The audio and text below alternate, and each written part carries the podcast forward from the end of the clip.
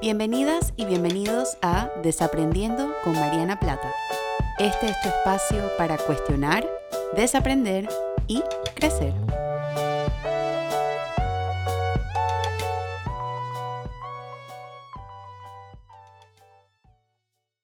Hola a todas y a todos y bienvenidos a un nuevo episodio de Desaprendiendo. Yo soy Mariana y estoy muy contenta y agradecida de poder compartir con ustedes una semana más en este espacio.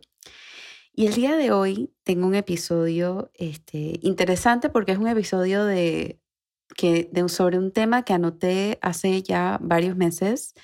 Sin embargo, eh, una oyente y colega de podcast muy querida me volvió a sugerir el tema recientemente y pues decidí hacer ese el foco de mi, de mi episodio de esta semana. Y este episodio me lo, me lo compartió, la idea me ayudó a darle un poquito de forma Lainey Lipur y ella es coanfitriona del podcast Indomables, que es un podcast eh, narrativo increíble, está disponible en todas las plataformas, por favor escúchenlo, es muy muy bueno, junto a Meli Pinel. Y ella me comenta en, voy a leer un poco el tweet que me envía y el mensaje que me envía para contextualizar un poco la pregunta que quiero abrir a desaprender el día de hoy, que es, ¿existe el egoísmo sano? Y Ley envía un tweet eh, hace algunos días que dice, pensar en las necesidades de otros en detrimento de las mías me está deteriorando de a poquito, y más en esta pandemia. Sé que está relacionado con la crianza y las expectativas de la sociedad hacia las mujeres. ¿Cómo han hecho para vivir primero por ustedes sin sentir culpa? Y luego me envía un mensaje y me dice, no sé si ya has hecho algún episodio sobre esto. Hace poco estuve en un curso que hablaba de que hay una crisis de autocuidado entre las mujeres por estar pendientes de todos los demás. Sabemos cómo está hasta la hemoglobina de los perros y no sabemos la propia. Y esto me pareció tan atinado, tan cierto. Creo que muchas mujeres que me escuchan pueden haber hombres, pero creo que muchas mujeres que me escuchan saben a lo que Ley se refiere porque creo que es algo que se espera mucho de nosotras. Se espera que seamos las que cuidemos, las que estemos ahí para los demás emocionalmente, las que atendamos las necesidades de las otras personas, las que nos pongamos a nosotras de segundo em, para poner a otras personas en primer lugar y me, aprecio mucho la invitación y la confianza de Ley de, poder enviarme este, este episodio o, este tema, porque yo creo que podemos darle una mirada un poquito curiosa, un poco crítica a esto, entender un poquito cuál es el concepto de autocuidado y por qué a veces se vive como egoísta y despierta estas emociones como la culpa. Y en ese sentido, empezar a abrir el panorama o empezar a abrir la conversación sobre que quizás no todos los tipos de egoísmo son dañinos, todo depende de la forma en la que lo estamos orientando o el, o el concepto que le estamos dando a esto. Entonces, para responder un poquito esta pregunta o para empezar a cuestionar un poquito esto y al segundo paso, desaprenderlo, quiero hablar un poquito sobre qué es el autocuidado, qué es la forma en la que yo creo que de ahora en adelante cuando hable de egoísmo sano, a eso es a lo que me refiero, a autocuidado. Y el autocuidado o esta forma de ponernos a nosotros mismos de primer lugar, tal y como lo dice la palabra, es cuidarnos a nosotras mismas y a nosotros mismos. Es cuidar nuestras propias emociones primero, cuidar mis límites primero, ponerme a mí de primero, pensar en mis necesidades primero, pensar en mis expectativas propias primero, pensar en lo que quiero primero, pensar en lo que no quiero, antes de darle lugar a las demás personas, antes de darle lugar al otro. Y esto se puede vivir de forma egoísta y con una connotación un poco negativa, porque yo creo que la sociedad en la que vivimos, primero, le pone mucho valor y refuerza mucho el pensar en los demás antes que, que pensar en uno mismo. Y nos pone mucha presión emocional, nos hace sentir que no somos suficientes, que no hacemos suficiente. Casualmente hace algunos días vi en Twitter una imagen que decía, esta pandemia ha puesto de relieve quién es familia y quién es amigos y quién es amor. Y una compañera feminista muy querida contesta este tweet diciendo, no, ya basta de ponernos esa presión emocional, porque ¿qué pasa cuando damos y damos y damos y damos y damos? Como dice Ley en su tweet, en, a detrimento o, o en detrimento de nuestra, nuestra propia salud emocional y nuestro propio mundo interno. Lo que termina pasando es que nos terminamos desgastando. Y una persona es como, yo creo que lo que yo trato de decir en muchos de mis episodios del podcast que he grabado en la pandemia, te queremos aquí, pero te queremos bien.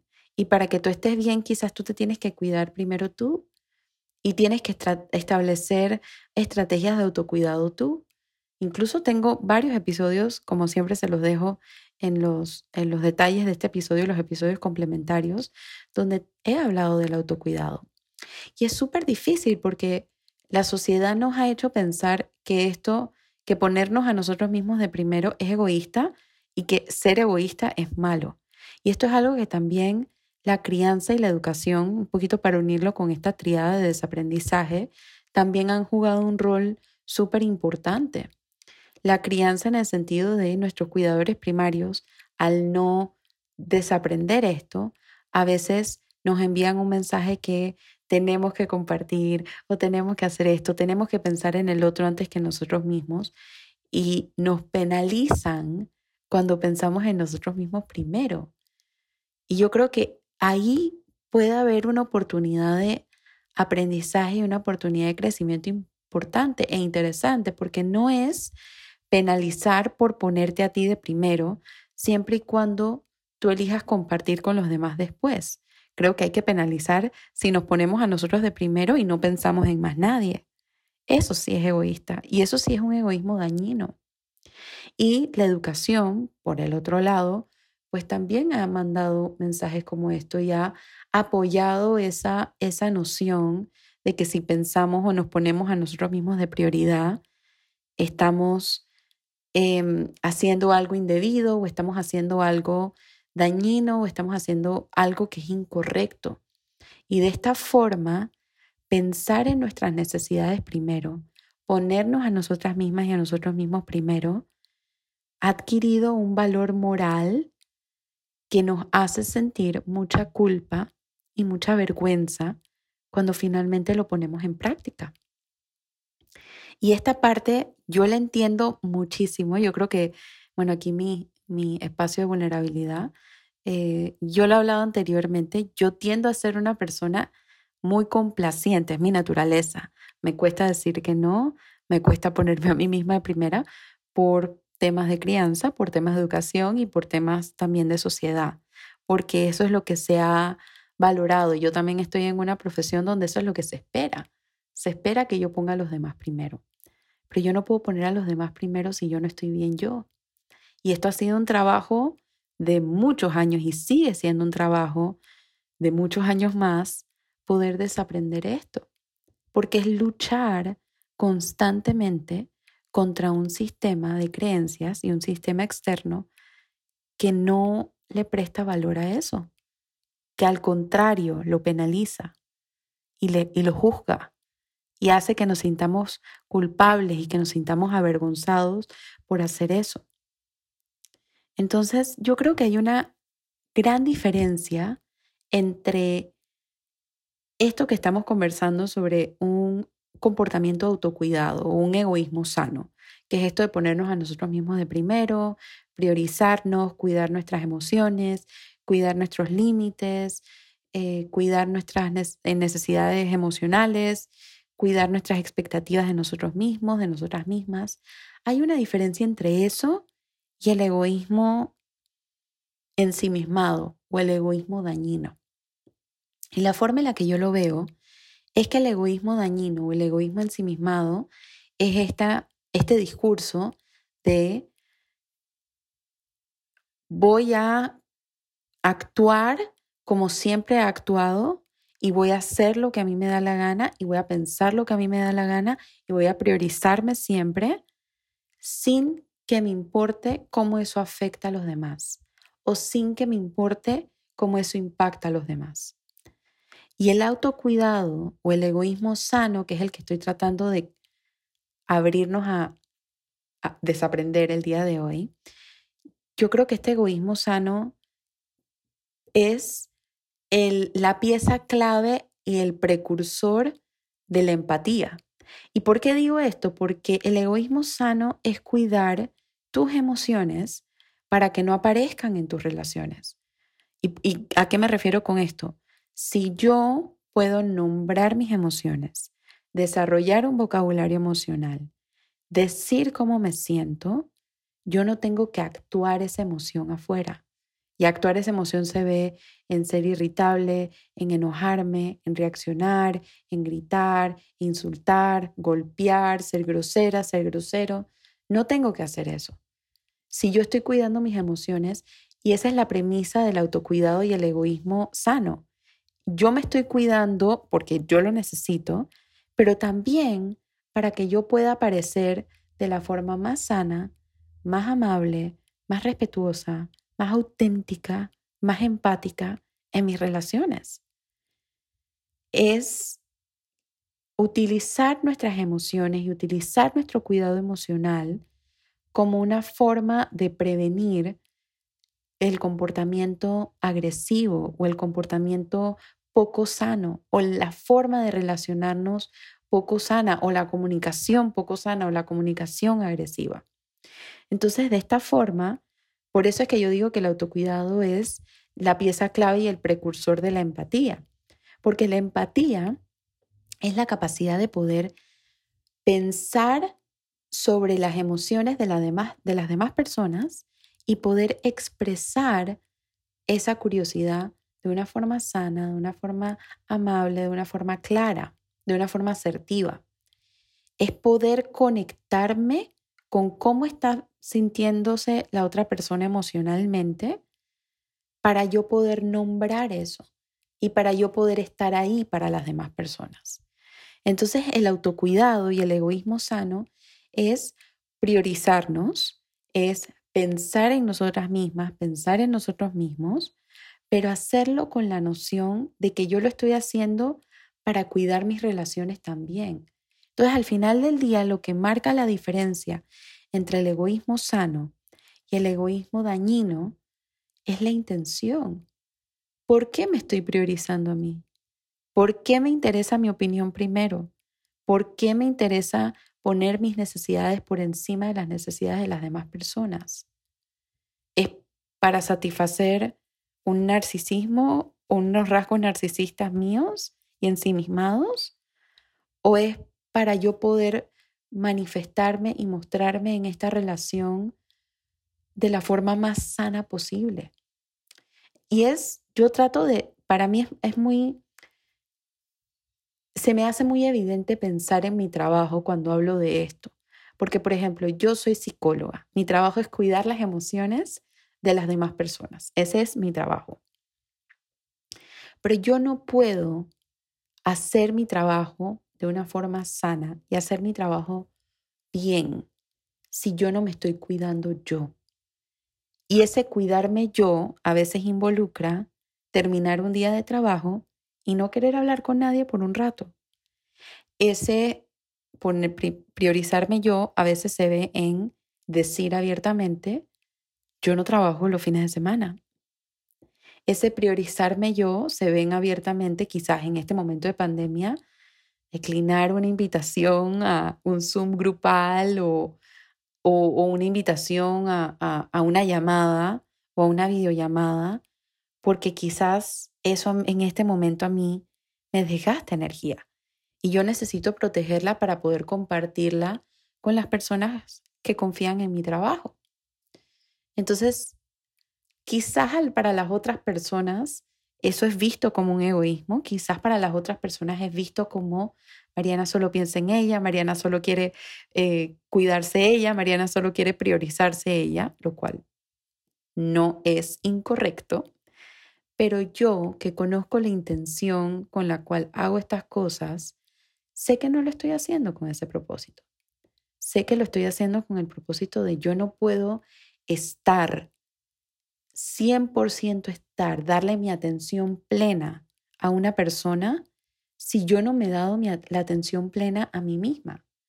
Porque ¿qué es lo que va a pasar? Voy a terminar resintiendo los espacios que le doy a las demás personas. Y cuando yo resiento los espacios que le doy a las demás personas, termino saboteando mis relaciones y termino haciendo un mal trabajo. Y termino proyectando cosas que no son de las demás personas, sino que son cosas mías. Entonces, por eso es tan importante desafiar activamente esta visión del egoísmo y esta visión del autocuidado y de priorizarte tú y de atender tus necesidades tú primero. Porque si no hacemos esto, seguimos cayendo en estas trampas de juicio, culpa y vergüenza de un sistema que nos ha enseñado que hacer esto es mal visto, es contraproducente, es peligroso, es malo, es incorrecto, cuando realmente no es así. ¿Y cómo cabe el rol de ser mujer en todo esto? Que era la segunda parte eh, que me decía Ley en su, en su tweet o en su mensaje. Y ella me dice, ella me dice, creo que, que, parte de eso es la crianza, que yo creo que es un poco lo que hemos conversado, y parte de eso también es el rol de mujeres. Y las mujeres particularmente estamos predispuestas a sentir mucha culpa cuando nos priorizamos porque por siglos hemos estado en dinámicas donde asumimos cargas invisibles. Yo he hablado de la carga invisible anteriormente, particularmente en el episodio sobre la crianza feminista y también en el episodio que grabé conjunto con mi hermana Mari Carmen sobre cómo esta pandemia está cambiando las relaciones de pareja. Y para recordarles a qué me refiero cuando digo carga invisible, la carga invisible es todo el trabajo no remunerado que se espera que hagan las mujeres. Y esta carga invisible se divide en tres áreas importantes. La carga doméstica, que es el trabajo del hogar, limpiar, fregar, em, hacer la cama, este, cocinar, etc.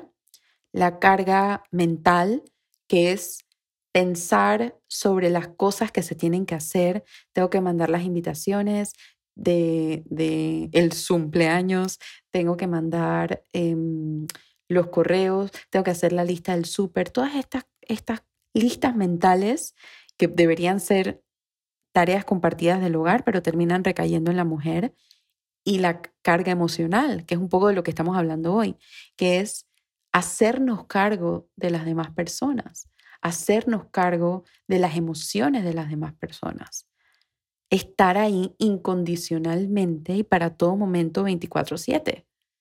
No sé si a ustedes les pasa escuchándome, yo a mí me, acaba de pasar que abro los ojos y digo, es agotador, es agotador tanta presión.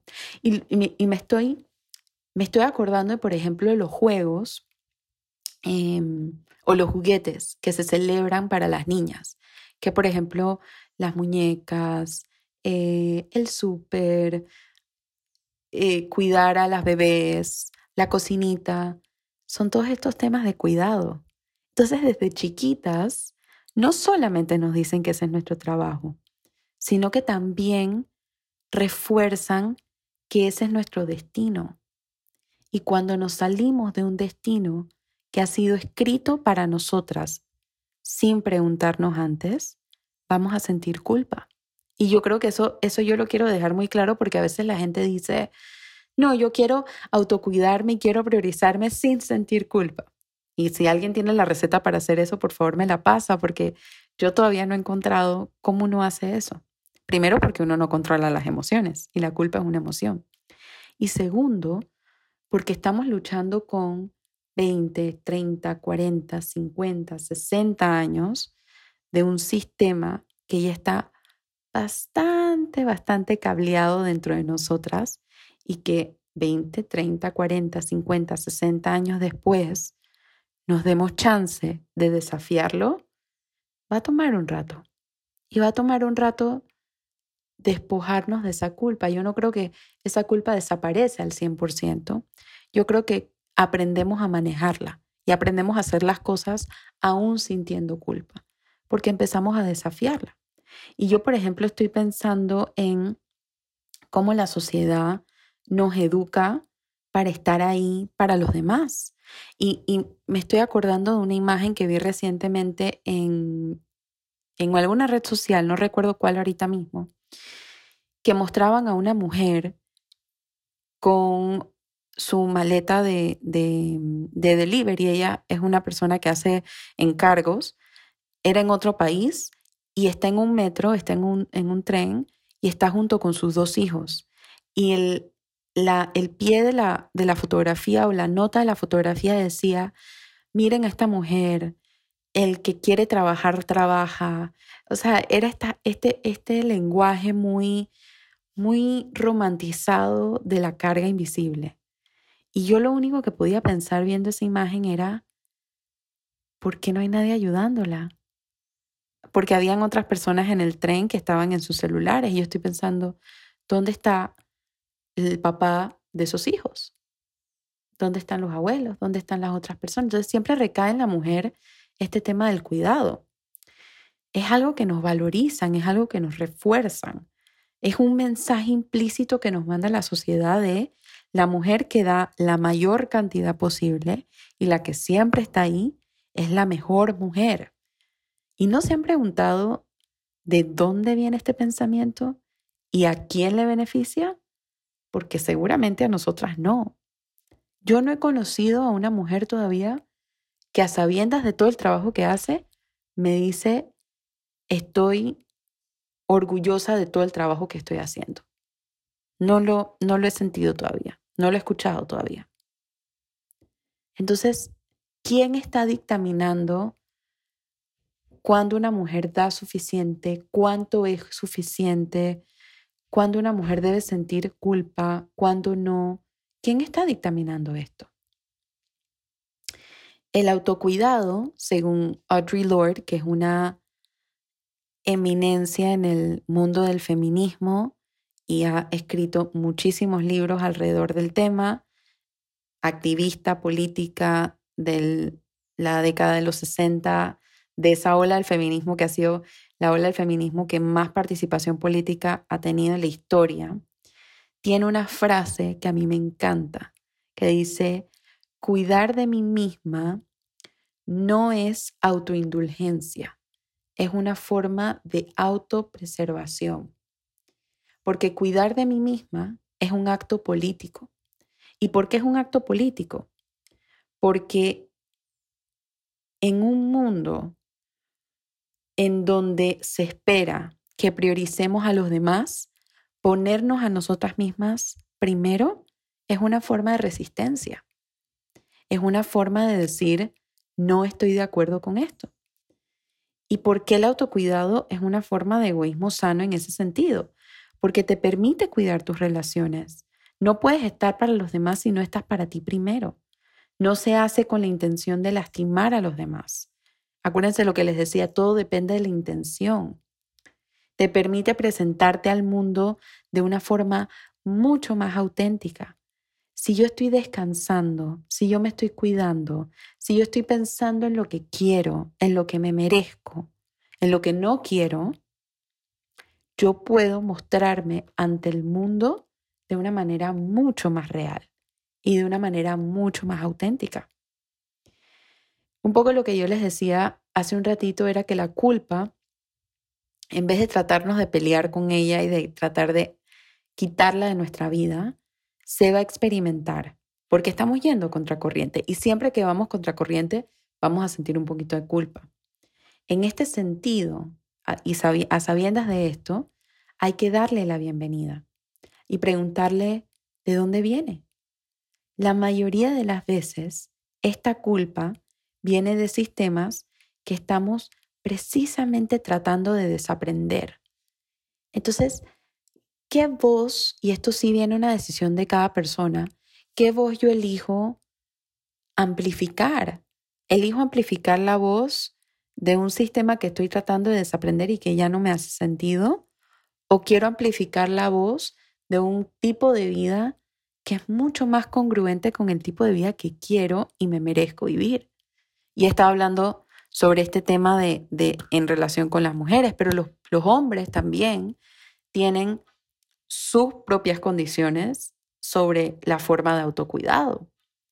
Y priorizarse a ellos mismos en una sociedad donde se espera que ellos sean los fuertes, los que siempre tienen las respuestas, los que siempre están en control, los que siempre tienen el poder y que elijan, no quiero hacer eso hoy, quiero compartir eso o quiero darme permiso de ser vulnerable, también es un acto político. Y también es una forma de egoísmo sano. Cuando nos damos chance de estar ahí para nosotras mismas y para nosotros mismos primero, podemos elegir cómo estamos ahí para los demás.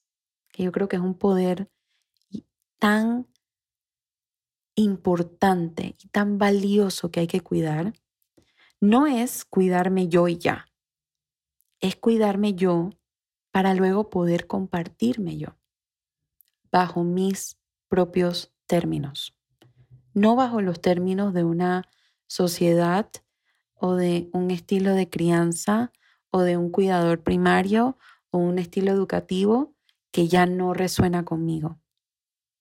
Es poder hacer las paces con los términos con los que estoy de acuerdo y que resuenan conmigo.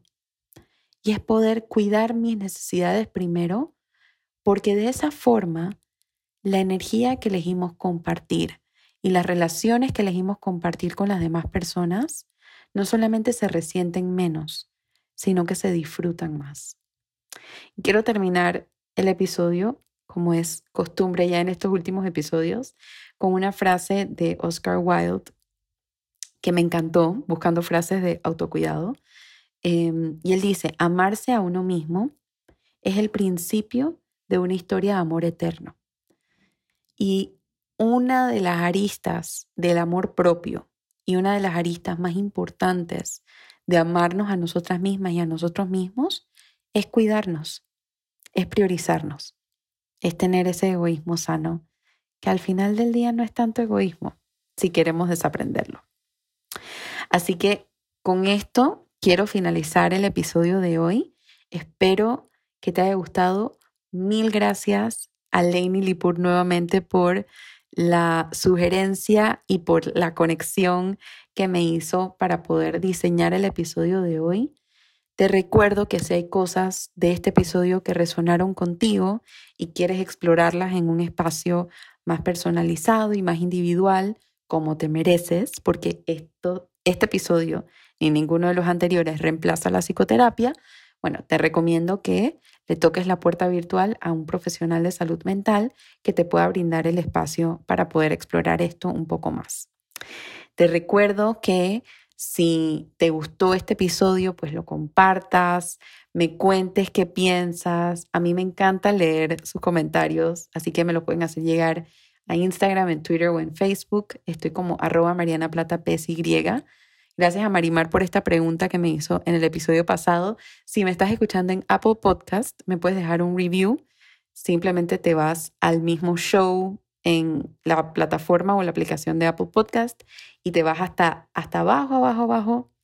Tienes que pasar todos los episodios y te va a salir una opción para escribir un review. Ahí lo puedes dejar. Eh, también te recuerdo que, bueno, si te gusta escucharme y te gusta escuchar eh, sugerencias de libros, películas, series y un poquito mis espacios de vulnerabilidad, tengo un newsletter que sale semanalmente todos los viernes tempranito que te puedes suscribir en el link en mi perfil de Instagram o en mi página web marianaplata.com. Lo mismo que te he estado diciendo durante esta pandemia, cuídate. Y hoy más que nunca con este episodio, este episodio, esta, esta parte del episodio cae como anillo al dedo. Cuídate a ti misma, cuídate a ti mismo, cuídate emocional y físicamente para poder estar ahí para los demás. No podemos tocar base con los demás y abrirles espacios emocionales a los demás si no nos abrimos esos espacios emocionales a nosotras mismas primero. Así que autocuidado primero, priorízate primero, aún con la culpa. ¿Sí? Y bueno, nos vemos la próxima semana con un nuevo episodio para cuestionar, desaprender y crecer. Chao.